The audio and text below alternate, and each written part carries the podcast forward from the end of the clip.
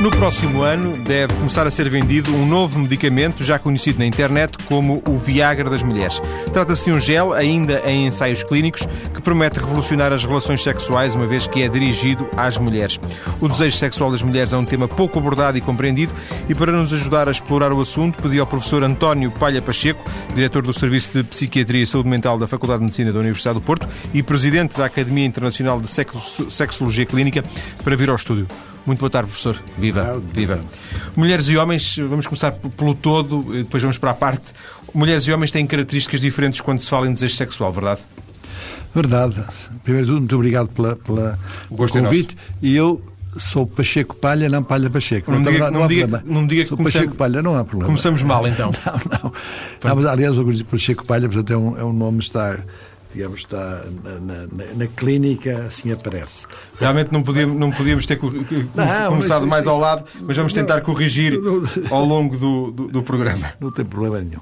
Bom, hum, de facto, os, os, problemas ligados à, ao desejo sexual, ao desejo sexual e à sexualidade do homem e da mulher, eles desde sempre foram, foram diferentes em tudo, até na cultura, na, enfim, na, na permissividade, até na ética, inclusive. Eh, e no que diz respeito às últimas, assim, aos últimos aportes, às últimas, eh, enfim, descobertas, o modelo que se tinha de resposta sexual masculina e feminina que vinha dos trabalhos clássicos, um, um grupo chamado Master Johnson, um casal americano que pela primeira vez fez a definição do que é o ciclo de resposta sexual. Esse ciclo de resposta sexual, que de certa maneira era idêntico ou parecido entre homem e mulher, tem vindo a ser discutido que não é assim, não é? Dizer, que há realmente diferenças consideráveis e neste momento para a mulher aceita-se que há um modelo circular, assim se chama, que efetivamente anda à volta, sobretudo, mais dos sentimentos, do feeling, da necessidade de intimidade, de, de um relacionamento, enfim, conjugal eh, forte e suficiente, não é? O homem tem um programa muito mais direto, quer dizer, tem uma, uma sequência de fases e vai direto ao fim. Quer dizer, no, fim, no fundo, no fim é, é, é, é a penetração, o orgasmo e pronto. É, é, é bastante previsível no sentido da, da, da, sequência. É mais físico? Será possível dizer que é mais físico? Não é questão de ser mais físico. Porque às vezes isto, ou seja, o, o, é, menos variado, é, mais, é menos variado. É mais psicológico nas mulheres e no, nos homens mais físico. Talvez seja um estereótipo. Sim, eh, enfim, podemos dizer assim de uma forma muito, muito genérica. Eh, aqui o problema é se, se a sequência das diferentes fases entre o desejo e a performance, no homem é desejo, performance e execução.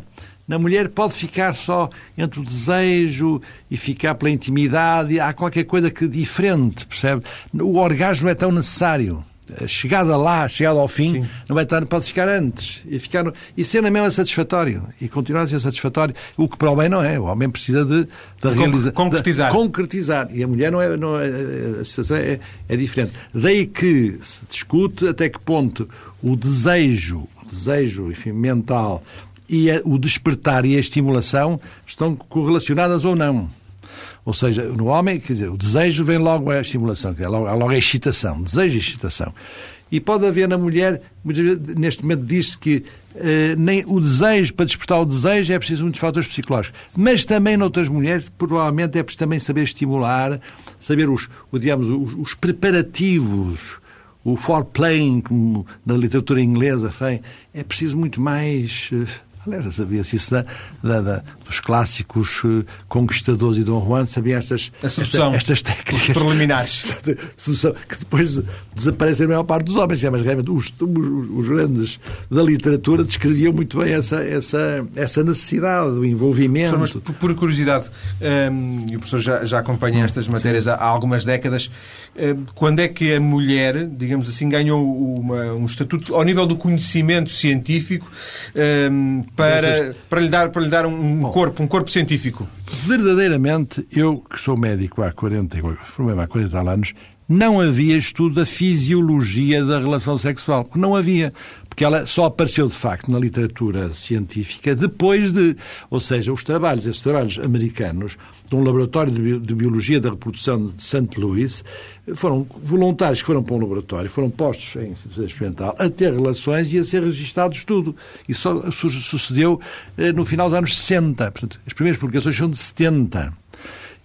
Chamada As Reações Sexuais. E depois veio o primeiro livro em que se trata objetivamente como é que se vai tratar a inadequação sexual. Tudo isto é recente, é, tem, 30, tem 30 anos. Daí que sabia-se que era a psicanálise que dominava, quer dizer, durante aquele período a psicanálise teorizou com os problemas ligados ao inconsciente, aos enfim, essas coisas todas que, que você sabe, mas que sou disto científico no sentido de pegar em massas e saber... Para resolver. É que... não, não, não, assim, não existia. Bom, Daí que só se pode dizer que se conhece mesmo da parte do homem a fisiologia a partir dos trabalhos dos anos 70. E depois foram desenvolvidos, claro, porque, entretanto, o que se foi dito naquela altura foi o princípio. Mas, entretanto, outras, eh, enfim, descobertas e outros apostos foram feitos no sentido de enriquecer a... Entretanto, pelo caminho desapareceu o conceito de frigidez, não é? todos esses conceitos clássicos, não é? Os conceitos que envolviam alguma peso cultural, frigidez, impotência, também não se fala em impotência. Os homens hoje em dia. Fala-se é? de disfunção erétil, não se fala mais em impotência. A questão de. A mulher também não, não há mulheres frígidas, como se dizia, já diziam lá os, os clássicos, mas fala-se em disfunção sexual geral em vez de frigidez. Esses conceitos vêm desse, desses trabalhos de Master e Johnson, que mudou completamente enfim, o panorama da sexologia. Mas nessa altura não se dava, é interessante isso notar, você que, que falou, eu, eu, de certa maneira, a minha vinda cá vem muito por causa do desejo, ou do, na mulher, não se falava em desejo, falava-se em excitação, falava-se em orgasmo e resolução. O desejo é introduzido por uma outra sexóloga famosa, Ellen Kaplan, que diz: não, não, tudo começa no desejo. E então é modificado o programa, quer dizer, o, o ciclo inicialmente proposto por Marcelo Jones é modificado já nos anos finais dos anos, anos 70 por esses estudos da Ellen Kaplan. E ela, seja, de alguma forma, cria a ideia de desejo. Desejo, diz, desejo é o primeiro. Desejo, excitação, orgasmo e resolução. Porque eles não tinham conceptualizado a ideia do desejo. Depois nas classificações aparece ausência de desejo, achou-se demais, e na classificação seguinte apareceu hipodesejo, que é o que fala, se fala agora, é o hipodesejo sexual. Mas na mulher não há só na mulher, também no homem. Também há o problema de hipodesejo. Sim, sim, sim, sim. Aliás, a literatura está cheia de problemas de hipodesejo masculino, que também é um problema complexo para, para resolver. E como sabe, agora até os movimentos dos assexuais, não é? Quer dizer, já não há só os bi, os, os homo, os hetero, também há os a. Que é um outro, Aqueles que vivem que é sem. Outro, é outro movimento. Dizer, ah, nós não precisamos, nós estamos muito bem assim. Está, está estudado que seria uma prevalência da ordem de 1%, não sei se. Porque seria, se, se é uma forma, é uma coisa inumana. Não é inumana, diz que não, é, não é necessário. O sexo é humano, mas não, eu, assim o que é que me ah, parece? Sim. Não, eu penso que eu não, eu não tenho neste momento nenhuma casuística pessoal. Mas o que acho é que pode passar, a pessoa pode passar fases da vida, por razões várias, que está muito desligada da sexualidade, está investe noutras coisas, ou, está, ou até está doente, ou está. Enfim, há, há fases dessas, dizer, e a gente tem que respeitar isso. Isso é uma coisa. Outra coisa é dizer, eu sou quase geneticamente, estruturalmente. É isso, isso eu não, não, não, não, não me não me, na minha sensibilidade clínica não me colhe. Agora, colhe como situação doentia, ah, sim, ou então, enfim, certas formas de religiosidade extrema que tanto é espiritual como que deixa o corpo, não é? Sim, uma situação de, de exceção. Mas não, isso é um movimento que você vai para a internet sim, e vê. Sim, é um sim, movimento sim. que já tem... Eu não, quer dizer que não se masturbem, não quer dizer que de vez em quando também não dêem umas beijocas, não quer dizer... É uma... Ainda não é, uma, ainda não é um grupo bem muito Suficientemente bem... estudado é, e é, definido. É, é. Mas, mas já agora, por curiosidade, quando diz eh, que, eh, de alguma forma, estas palavras, disfunção eréctil, disfunção sexual geral, substituíram os anteriores conceitos, estamos a falar só de uma questão de, de eufemismos e de semântico, ou, por exemplo, o conceito de frigidez é um conceito que cientificamente não tem valor? Não, não, não eu, eu, é, Há o politicamente correto e o politicamente incorreto, não é? É, eu, eu acho que, que, de certa maneira, por exemplo, no caso da, do, da, da frigidez, dava, dava a ideia que a mulher era um ser, aliás, a cultural era assim, que nem pensar em sexo no sentido sexo, comunicação ou prazer. A mulher era feita para ter filhos. E isso ainda é, ainda é do meu tempo do meu tempo de faculdade. ainda, ainda, ainda alguns me lembro de alguns professores que teve eh, sim teve que consideravam que essa é que era o enfim era a situação ideal estou lembro de um professor mesmo que dizia eu também era muito religioso também dizia que enfim o estado normal da mulher está grávida dizer, tinha gravidez depois aumentava que demorava mais um ano e tal de dois em dois anos quase tinha que enfim bom era, era um conceito baseado clássico e muito a mulher procriadora, não é? E daí vinha aquela, o, clássico, programa burguês da mulher para ter filhos em casa e a amante lá fora para ter prazer, que havia aquela triangulação. Tudo isso, enfim, era uma moral absolutamente nada justa e, e, as mulheres passaram a ter, e eu acho que há um, há um fenómeno, eu que passei um período grande da, da minha vida ainda jovem médico a lutar na área do planeamento familiar, eu acho que para a mulher foi muito importante o aparecimento da contracepção hormonal. Porque pela primeira vez separa-se claramente o que é procriação do que é comunicação e prazer. E isso é um, acho que é um. Ela ganhou poder, um dado mulher, histórico, isso, ganhou... é absoluto. Eu acho que é um. Historicamente e sociologicamente é uma, é uma verdadeira revolução o aparecimento desta, de, de, do domínio da fecundidade. Mulher pode dominar a sua fecundidade conforme entender de acordo com os métodos contraceptivos absolutamente eficazes. Isso dá-lhe a outra, outra dimensão da vida, que é a vida da relação, o ser exigente, o ter uma, uma, vida própria emocional e sexual, etc. etc. Isso é, é importante. Professor, em 2006, eh, a Sociedade Portuguesa de Andrologia fez com, com um laboratório que faz um estudo sobre. Um, eh, o desejo sexual das mulheres. E esse estudo apontava para que mais de metade, 56% das mulheres portuguesas, é, claro, é um estudo, é um inquérito, apresenta ou apresentou em determinado momento da sua vida algum tipo de disfunção sexual. Não é um valor muito alto? Não, não acho, não acho que seja muito alto. É, é, é, muito alto em absoluto, não é?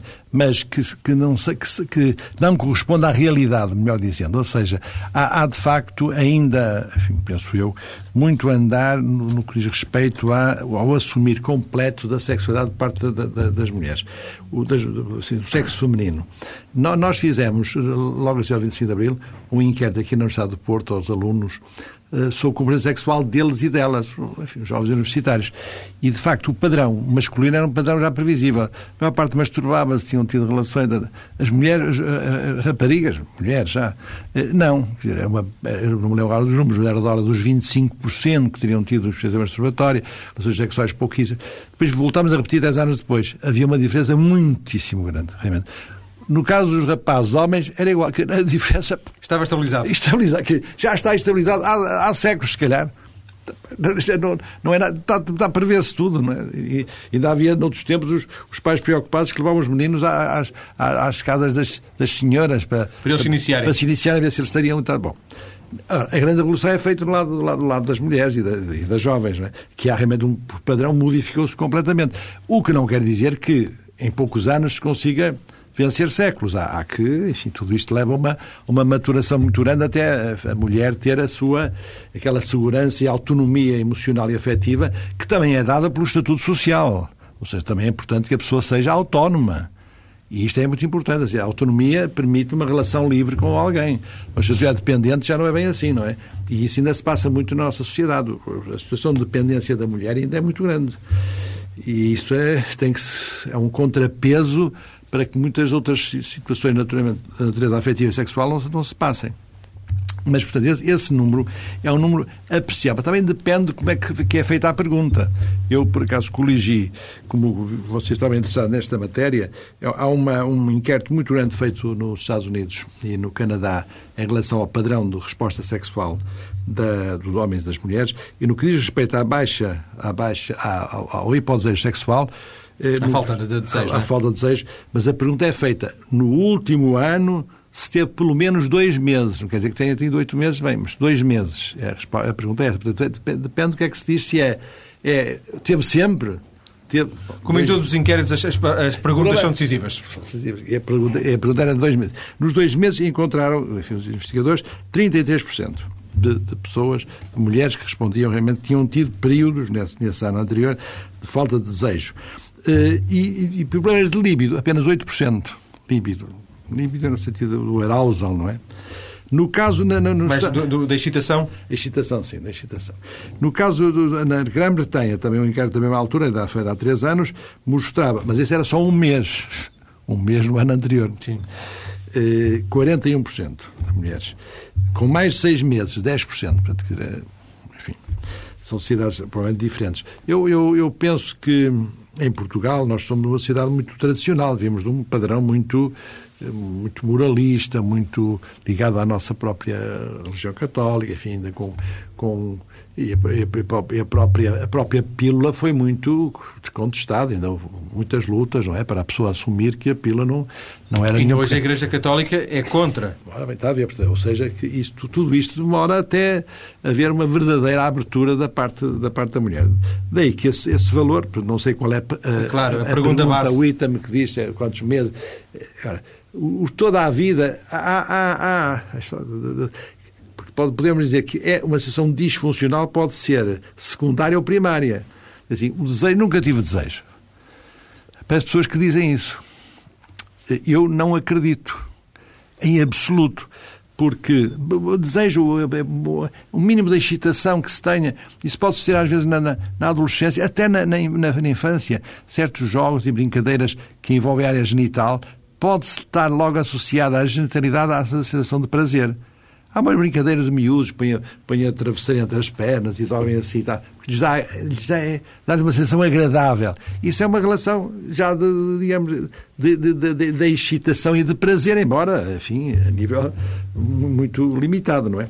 Porque pessoas completamente, digamos, geladas, eu penso que não, não existirão. A não ser quando tem tal superestrutura enfim, ideológica que seja. Mas isso é uma coisa muito, muito transcendente. transcendente. Acho que para usar a eu palavra. Já uma vez, já uma vez, é por isso que eu nem, nem vou falar em nenhuma religião, mas já uma vez, numa, numa desses debates no Brasil, eh, referi um tipo de, de religiosidade, de religião, é, até aqueles fulanos que usam isto assim assado, e estava na sala, um fulano, foi uma, foi uma chatice.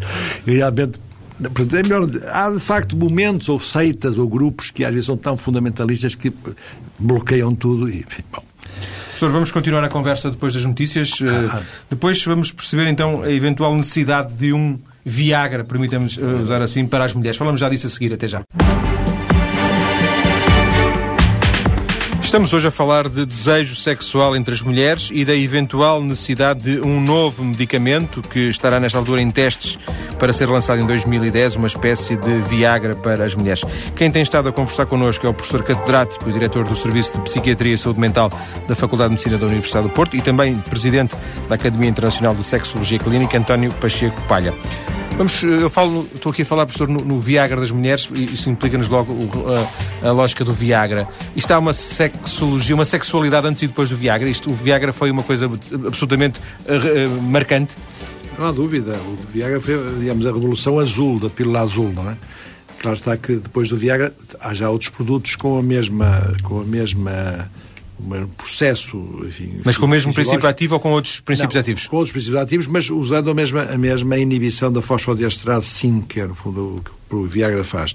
E apareceu o Tadalafil, que é o Cialis, e o Vardenafil, que é que é, da, que é o Levitra. São mais, dois da, da mesma família, família, com diferenças do tempo. Do, não, não vale a pena falar nisso. A duração é diferente e, portanto, há indicações para cada um deles, eh, de acordo com a experiência do médico e com o objetivo de cada, de cada pessoa que precisa ser ajudada. Mas não há dúvida que é uma, foi uma verdadeira revolução porque, pela primeira vez, apareceram substâncias ou fármacos realmente ativos para uma finalidade precisa da, da, da, da sexualidade. Porque medicamentos para melhorar o sexo não é? e a performance já desde o tempo dos, dos chineses já há, não é? Chineses, árabes, tudo, já se usou tudo e desde os pós disto e pós daquilo, as coisas do Brasil, não é? Cabinda, etc. Cabinda e tal, porque tudo se tem usado para se conseguir coisas fantásticas, não é? Bom, mas realmente um fármaco estudado de acordo com os parâmetros daquilo que a farmacologia exige, só agora é que se conseguiu. Só agora, faz 10 anos. Sim, são 10 anos. anos em 98. Então, dizer, é realmente, e foi realmente uma, uma, uma, uma revolução, porque, porque efetivamente a ação do produto no final o que é dar, provocar, uma vasodilatação, permitir que haja uma vasodilatação que permita que haja engurgitamento peniano e, portanto, que haja ereção. Mas não resolve o problema da, falta de desejo nos homens? Não, isso não tem, não tem. Isso tem a ver apenas com, com a perf, quer dizer, com, com a execução. Exato. Com a execução. Mas não há dúvida nenhuma que a ereção, a ereção e toda a, a manipulação genital é geradora de desejo, pode, diretamente. E é uma das questões que se tem neste momento em relação à mulher. Quer dizer, se se manipular, se se fizer alguma coisa que modifique a área genital e possa efetivamente modificar a excitabilidade, não será, não irá arrastar também o desejo? Digamos, há, há estudos que mostram que sim, há outros que, antes pelo contrário, nem sim nem não. Eu vi um, estudo, eu vi um estudo da própria, do próprio laboratório da Pfizer, sim, sim. que é, que é o, o, o inventor do, do, do, Viagra, a dizer que se tentou experimentar o Viagra nas mulheres e nós, os resultados foram... Nós temos tentado isso, que não, eu, eu, faço muita clínica privada, não é? A nível da clínica privada na área da sexologia e também tenho feito essa, enfim, experiência. Esse, esse uso e lá está. E o que é que dizem os resultados? Há situações em que muito bem eh, ajuda, mas outras não ajuda nada. Daí que a resposta individual. Mas quando, é, quando ajuda, não será mais o efeito placebo? Pode ser, eu admito que sim. Em todo o caso, o que não há dúvida é que o estudo da área clitoriana, o clitóris, que aparentemente seria um pequenino órgão que está ali a flora na área genital, é um órgão bastante mais complicado do que se pensava. E neste momento há uma, há uma investigação dirigida completamente ao clitóris, ver como é que funciona e, e a sua vascularização, tudo isso está na, na ordem do dia. E, e, não me custa a crer que possa amanhã aparecer uma, uma substância mais específica para poder, efetivamente, atuar a nível do clitóris. E ninguém dá, dá, deu muita importância. Eu, eu lembro, há, há, um livro que eu li que me que achei muito interessante, que é O Anatomista. É um argentino que escreve, que não me lembro agora o nome. É um nome assim complicado.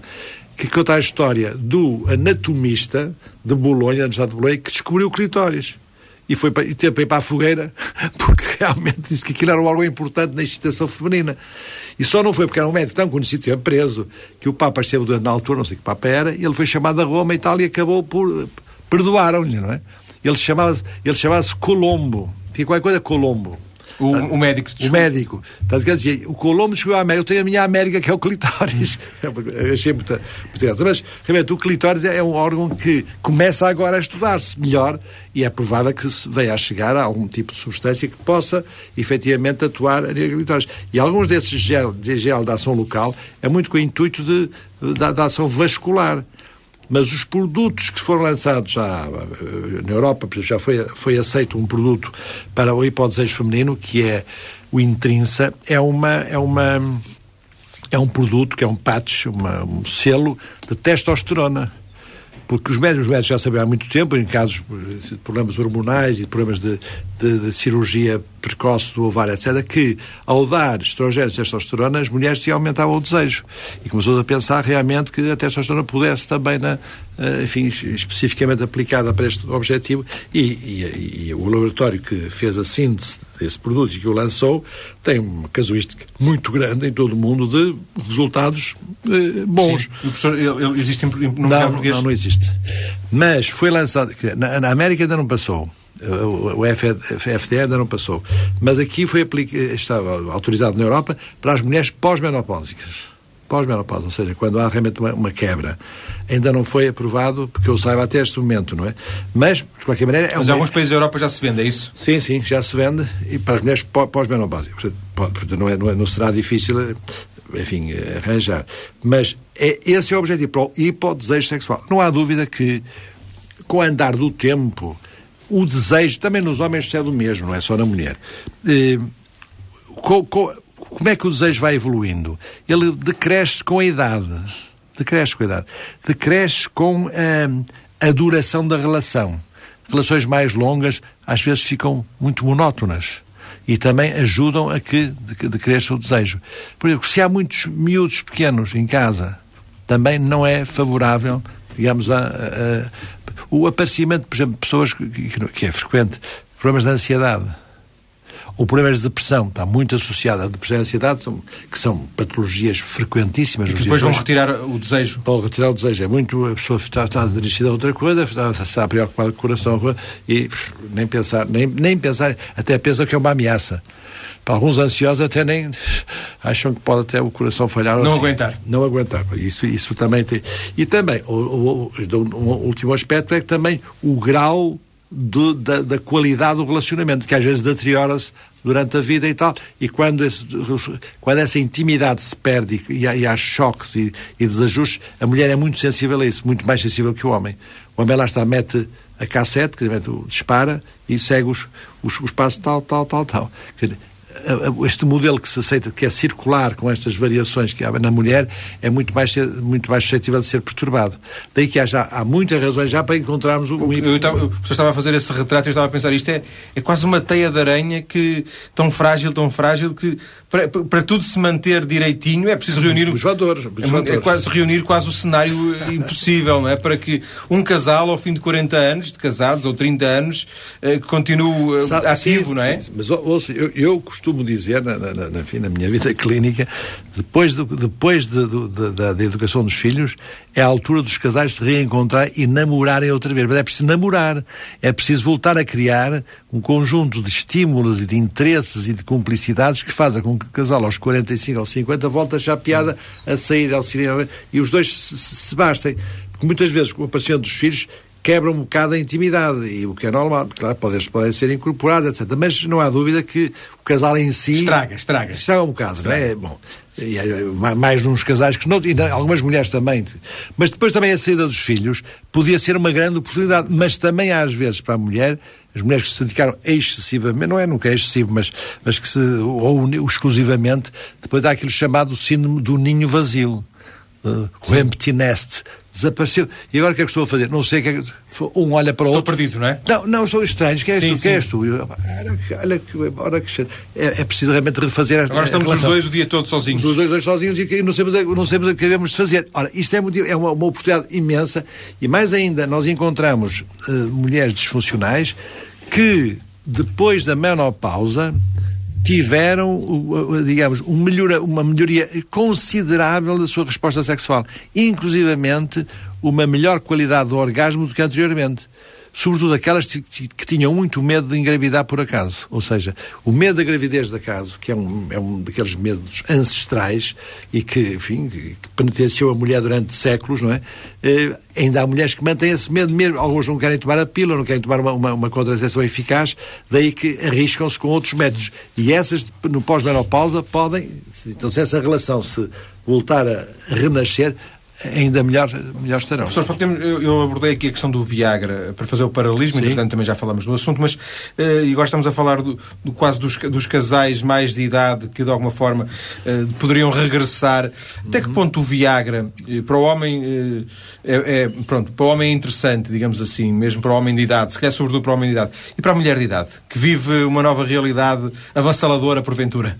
Eu, eu acho que até se calhar aplicar-se aos dois que muitas vezes, quer dizer, com, com, com o avançar da idade, eh, se não houver um ritmo regular de relação, digamos, pode haver uma baixa na performance, na baixa na, na excitabilidade. Até é preciso, uma pessoa não pode, para se chegar a uma idade avançada com, sexualmente ativo, é preciso tê-la mantido durante a vida. Não se vai pensar depois, aos 60 anos, é que vai, agora estou não sei o que e tal, mas depois é que vai, é que vou fazer. Sim. Não, tem, tem que haver uma, uma continuidade.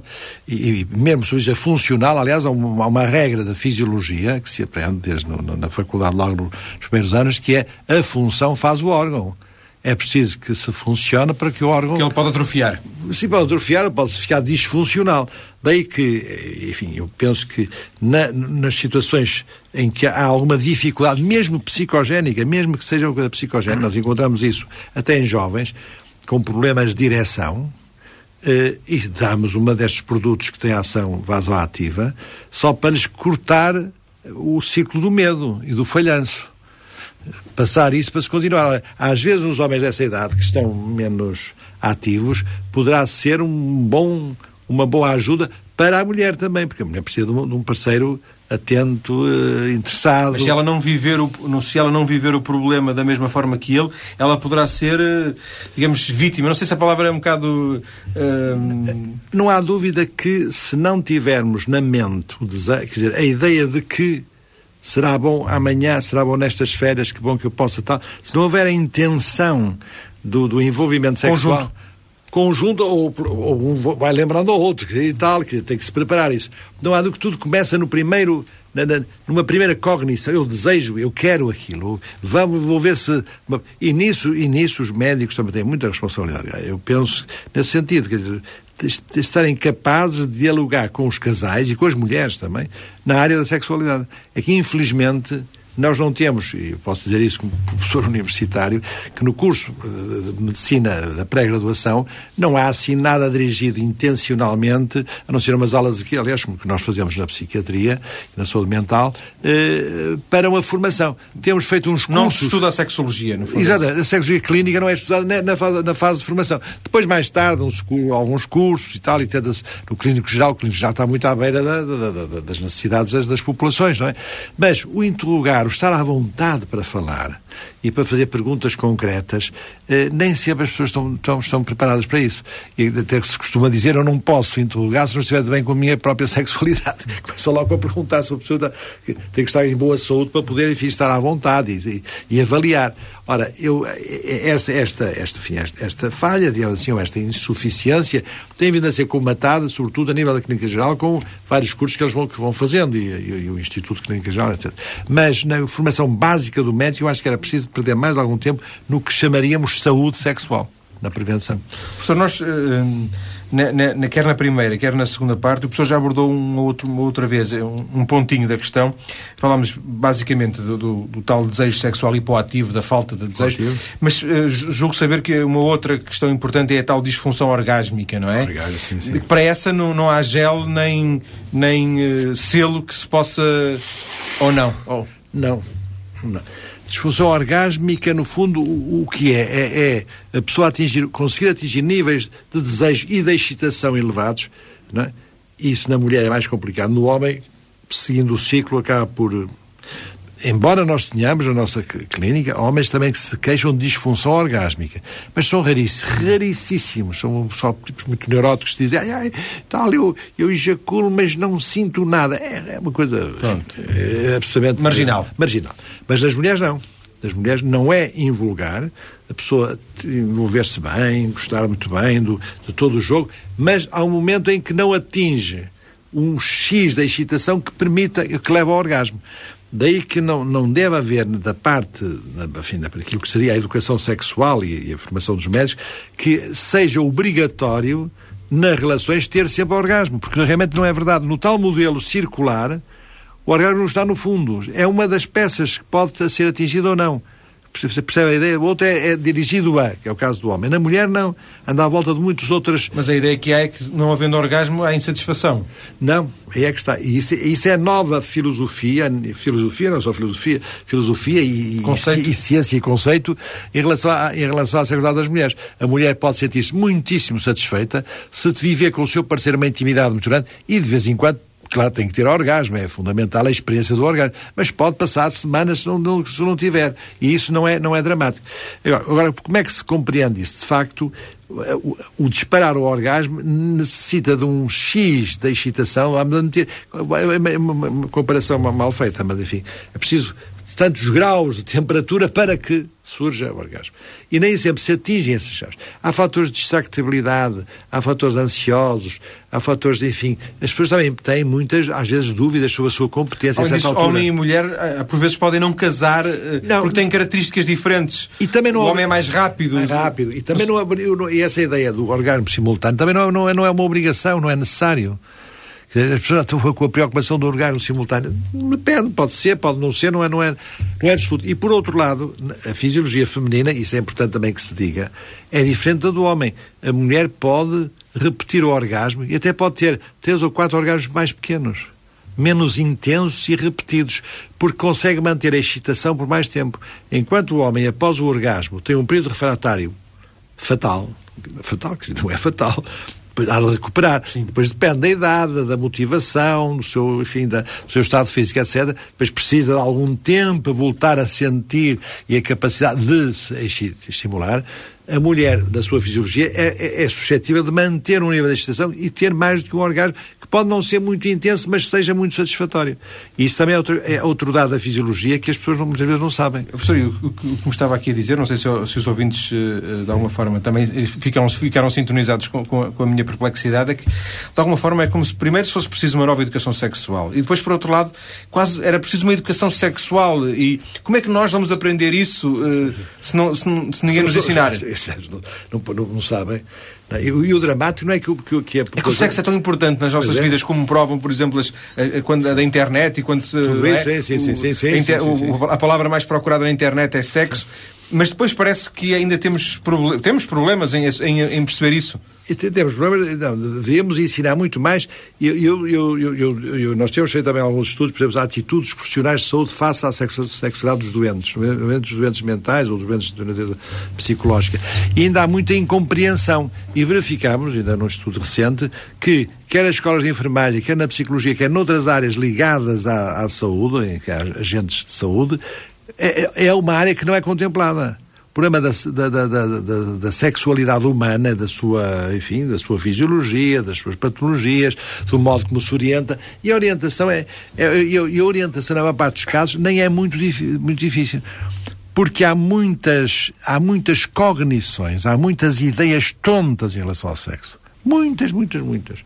As pessoas ouviram até então nos homens, agora felizmente que já não é assim, mas nos seus tempos havia aquela ideia que que, por exemplo, tipo, ter uma relação sexual dava um esgotamento.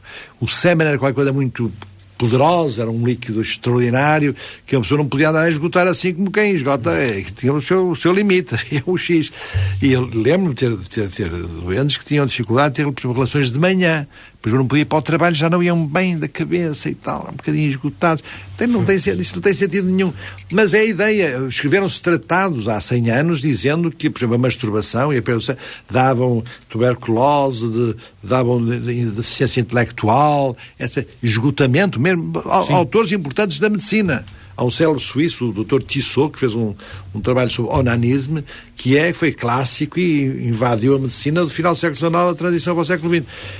E, isto, e, e alguns perduraram, não é? Alguns, alguns, alguns perdoaram, alguns mitos, em relação com a, com a, com a masturbação também, que podia esgotar e tal. Enfim. Professor, vamos voltar à conversa daqui a pouco, vamos ter as notícias. Quando voltarmos, eh, vamos falar um pouco do seu percurso, até porque uh, não é normal uh, alguém como o professor acumular a presidência da Academia Internacional de Sexologia Clínica e da Federação Europeia de Sexologia. Até já. Já falámos no programa de hoje, com algum desenvolvimento, dos problemas de falta de desejo, sobretudo nas mulheres, com o nosso convidado, o professor António Pacheco Palha. E também já o disse, ele é presidente da Federação Europeia de Sexologia e eh, da Academia Internacional de Sexologia, duas, eh, duas das instituições que neste momento o professor eh, Pacheco Palha dirige. Professor, imagino que quando começou neste, o seu interesse começou por esta área da sexologia, não se falava em sexologia. É verdade, quando, quando comecei, já vão muitos anos, enfim, eh, estava na altura, regressava de Moçambique, onde estive, onde estive, cumpri um, uma parte de serviço militar e uma, uma, outra parte na Universidade de, de Lourenço Marques, eh, eh, tinha acordado para um problema que era importante, que era o problema do planeamento familiar. Nós ficámos muito impressionados com o número de, de mulheres que recorriam ao aborto como um método de planeamento da família. Realmente havia ali no Santo António, que na altura era o hospital que se frequentava, eh, com o Dr. Albino que na altura, que eu na altura conheci melhor, enfim, eh, e disse, mas como é possível isto? Isto tem que se fazer qualquer coisa. E então criou-se aqui no Porto uma, uma, uma secção da, da associação que tinha sido acabada de criar em Lisboa, do Planeamento da Família ia com o Dr. Albino Aroso e depois com enfim, um grupo. Havia na altura uma Manela Antunes, que era uma, era uma assistente social muito ativa, tinha estado naquela revolta de Beja, tinha estado presa até. Era assim um grupo assim, mais, mais progressista, digamos assim, com alguns também católicos mais avançados foi-se fazendo aqui essa, essa associação e eu comecei a trabalhar no Santo António na, na consulta com o Dr. Albino na compreensão das mulheres que abortavam. E, e, e a part... como, como, psiquiatra? Como psiquiatra, como psiquiatra interessado na área da, da digamos, da sexualidade, para perceber como é, e compreendi claramente que havia situações hum, terríveis disfuncionais e, sobretudo, a falta de uma contracepção eficaz impedia que as pessoas tivessem até o direito a, a usufruir do prazer que a relação sexual, a relação da intimidade deve... deve... Precisamente por causa daquela questão da, da reprodução. Exato, por causa da reprodução. Confundia-se tudo, confundia tudo com a reprodução. E começou-se... E, e, por outro lado, a, a, na altura, a pílula contraceptiva não, nos, nos serviços oficiais não era, não era fornecida, quer dizer, não, não, era, não estava, porque realmente não estava lá de acordo com os princípios. Chegámos a ter um, uma, uma coisa internacional com alguns estrangeiros que vinham cá no Santo António, que foi proibida pela polícia, pela, pela PIDE e achou que, enfim, era uma coisa. O Dr. Albino Aroso, que ainda felizmente está vivo, se lembrará muito bem dessas coisas. E, e a partir daí fomos, fomos evoluindo a perceber, efetivamente. Ah, entretanto, fui, fui, fui para a Inglaterra, aí contactei, uh, contactei as, as novas, enfim, as novas... Tendências da sexualidade. Sim, do Mazer Johnson, quando tinha Sim. aparecido o livro da inadequação sexual em 1970, eu estava lá, foi em 71, 72, e portanto foi uh, abrindo e disse, bem, vamos montar aqui uma coisa quando eu chegar. E de facto, na, no Hospital São João, na psiquiatria, a partir de 1970, sim, finais de 73, fizemos a primeira consulta que se chamava de aconselhamento familiar, assim, uma coisa muito muito flu para não, para não criar assim, choques. Na, na própria consulta, uh, na altura o, o diretor, o professor Fernando Afonso, disse é melhor não, não chocar e tal. E assim fomos começando uma coisa pequena de aconselhamento. Para não assustar a pito. Em, em 70, sim, também, enfim, as, as, as, a moralidade da época e tal, tal, tal. Bom, isso, falando, fomos falando aos centros de saúde e as coisas foram, foram abrindo na compreensão da, da, enfim, das diferentes, dos diferentes problemas.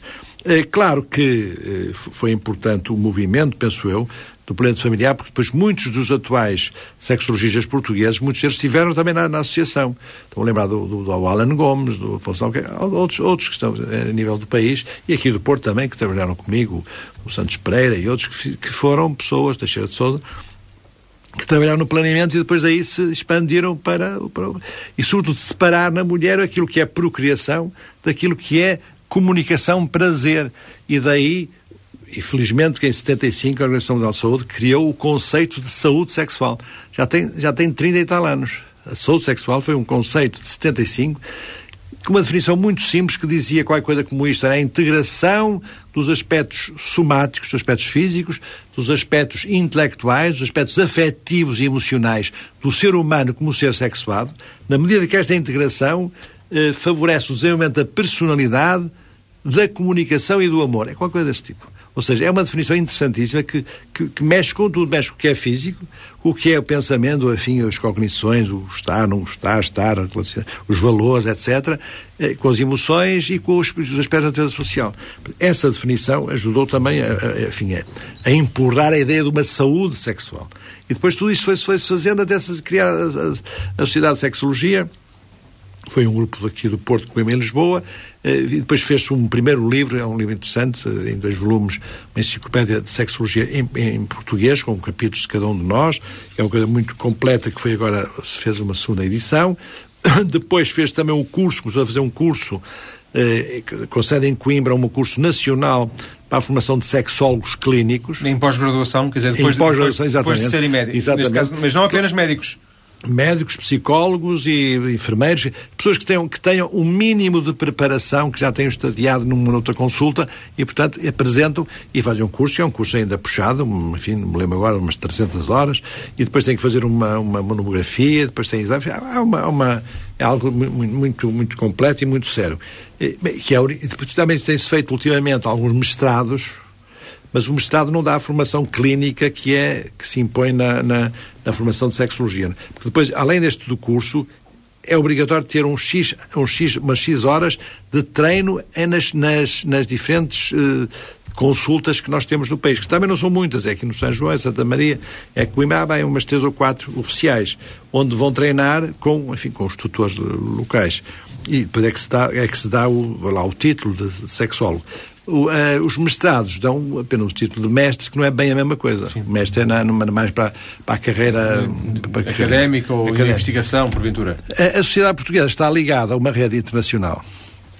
Quando, quando, quando eu fui presidente na altura, tive relações muito íntimas com a com uma federação que está em, em formação, é um célebre professor uh, suíço italiano, Pasini, tem muitos livros publicados, Willy Pasini, tem cá em Portugal para uns seis ou sete, eu fiz o prefácio de três ou quatro, muito interessantes, livros gerais sobre, enfim, sobre a intimidade, sobre a, a sexualidade e alimentação, a sexualidade e, e o casamento, enfim, é de, de, enfim todas, todas, enfim... Tudo o que precisa saber sobre a sexualidade.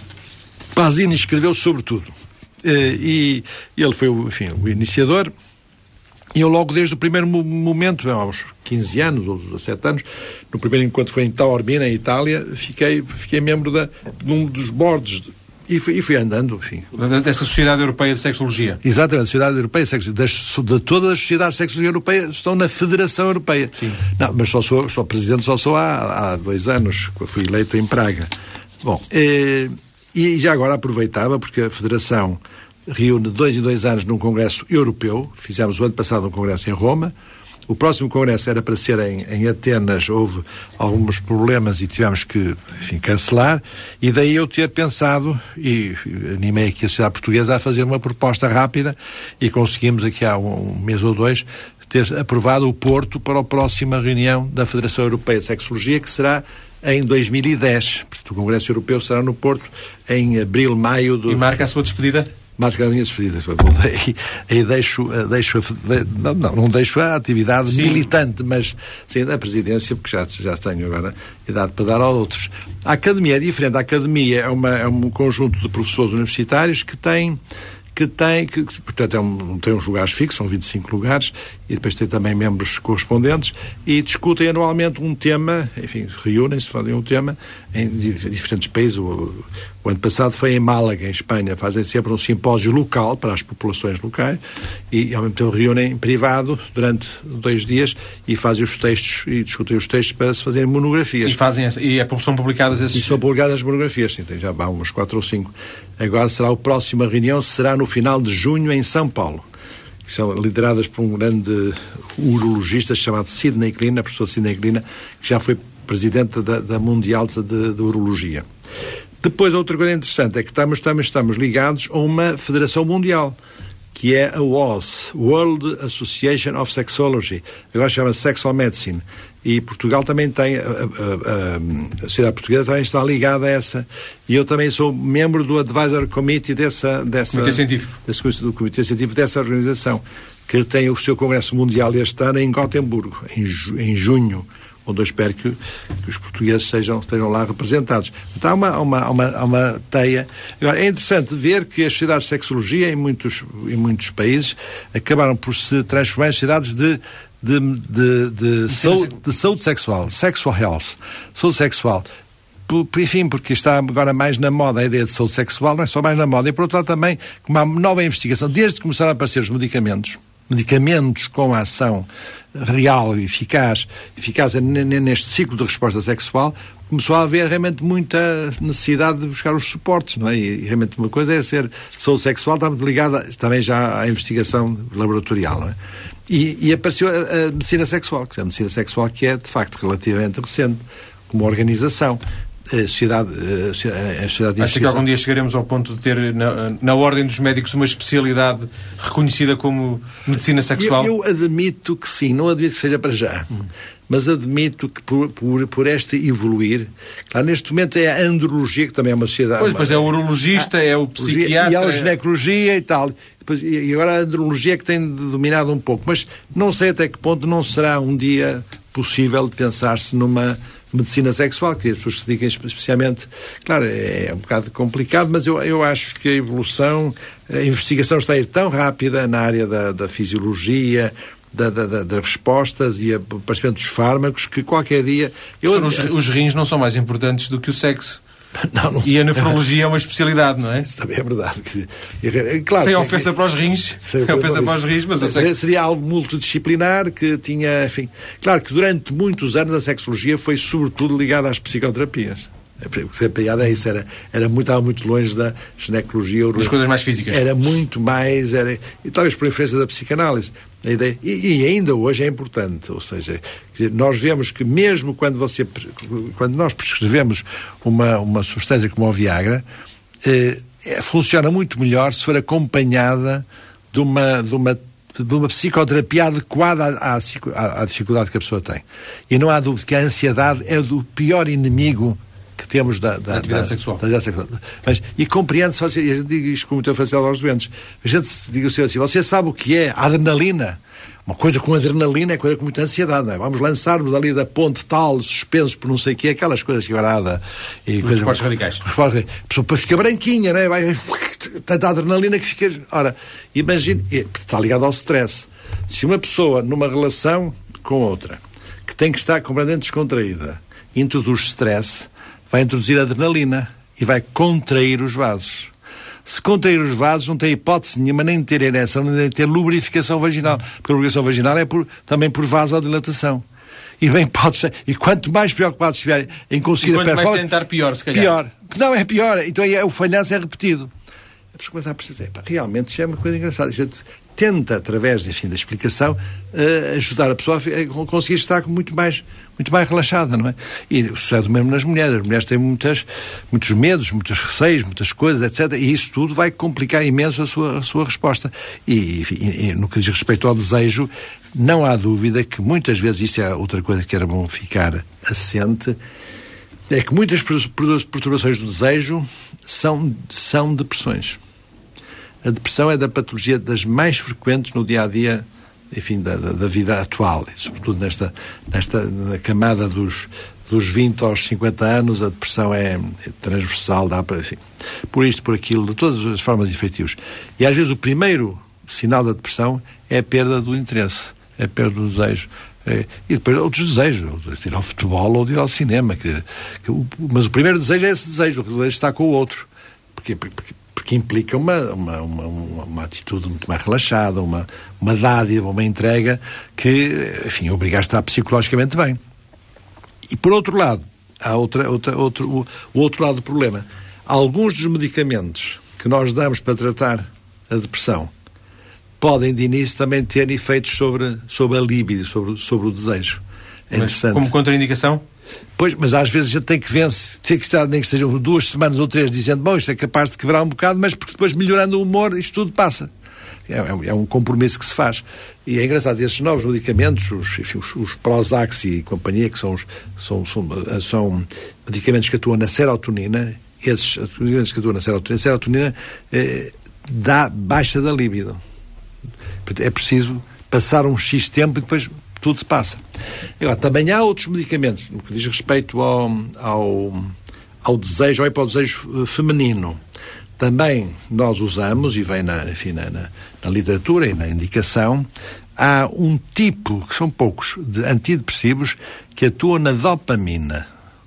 E há, não vou dizer os nomes, porque poderia ser propaganda, porque sabe, no mercado há um ou dois e que realmente ajudam a melhorar o desejo.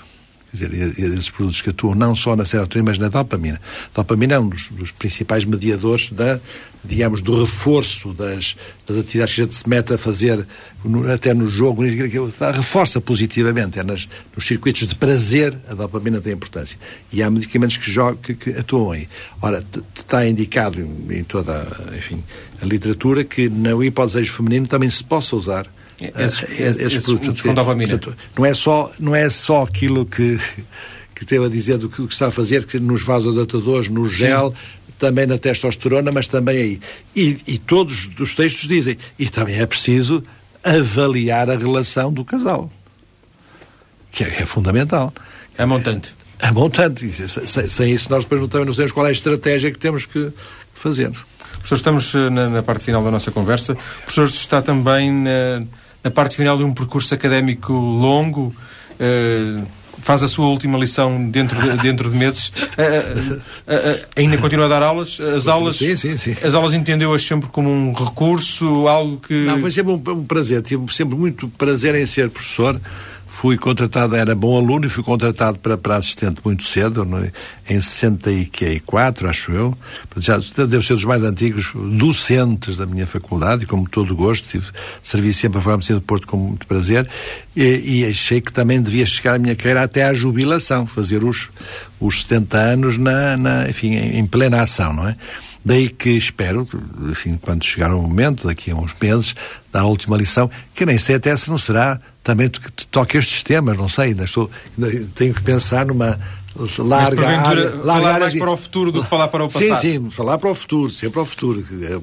Uma lição deve ser uma projeção e, e, animar os mais novos a terem fé de que o futuro traz sempre novidades e novas, novos desafios e, e então, nesta área, e melhoria da saúde. Melhoria da e saúde. nesta área é, é altamente previsível que isso aconteça. Sim, sim, com certeza. Professor, agradeço-lhe ter vindo Obrigado. à TSF esta tarde, uma conversa que serviu para conhecermos a realidade do desejo sexual entre as mulheres e os problemas associados, mas também para conhecer um pouco do percurso deste professor catedrático, eh, presidente, de, por exemplo, da Academia Internacional de Sexologia Clínica, a caminho de fazer a sua última lição eh, em 2009, eh, próximo também da jubilação. Muito obrigado, professor, então. Obrigado.